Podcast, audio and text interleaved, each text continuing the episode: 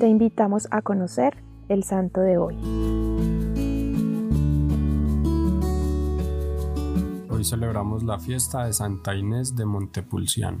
Nació en una familia rica de Gracchiano Vecchio, cerca de Montepulciano en 1268. Con tan solo nueve años y el permiso de sus padres, se fue a un convento de Montepulciano para servir con mayor libertad a Dios. Se destacó de tal manera en la regla, las observancias monásticas y el ejercicio de todas las virtudes que con 15 años fue nombrada superiora de un monasterio en Procena, monasterio que ella misma había promovido en compañía de su superior. Inés en principio no quiso aceptar porque se consideraba incapaz de desempeñar el cargo, pero gracias a la intervención del sumo pontífice aceptó.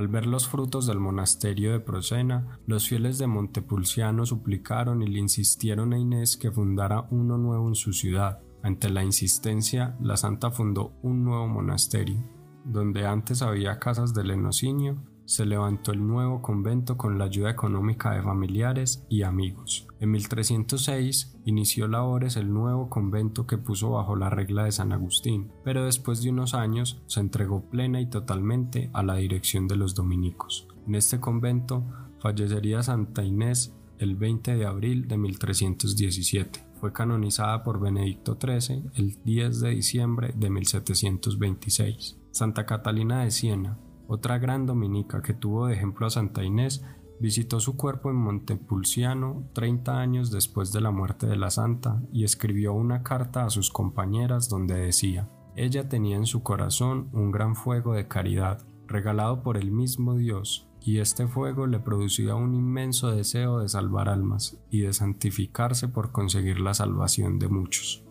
Muchas veces creemos que no es el momento de hacer algo, porque estamos muy jóvenes o porque ya pasó nuestro tiempo, pero Santa Inés de Montepulciano nos demuestra que para la santidad no hay edad, para acercar almas a Cristo no hay tiempo, puede ser a los nueve años o a los cuarenta.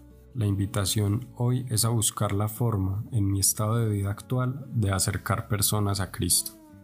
Señor, tú que concediste a Santa Inés de Montepulciano el don de imitar con fidelidad a Cristo pobre y humilde, concédenos también a nosotros, por intercesión de esta santa, la gracia de que, viviendo fielmente nuestra vocación, tendamos hacia la perfección que nos propones en la persona de tu Hijo. Así sea.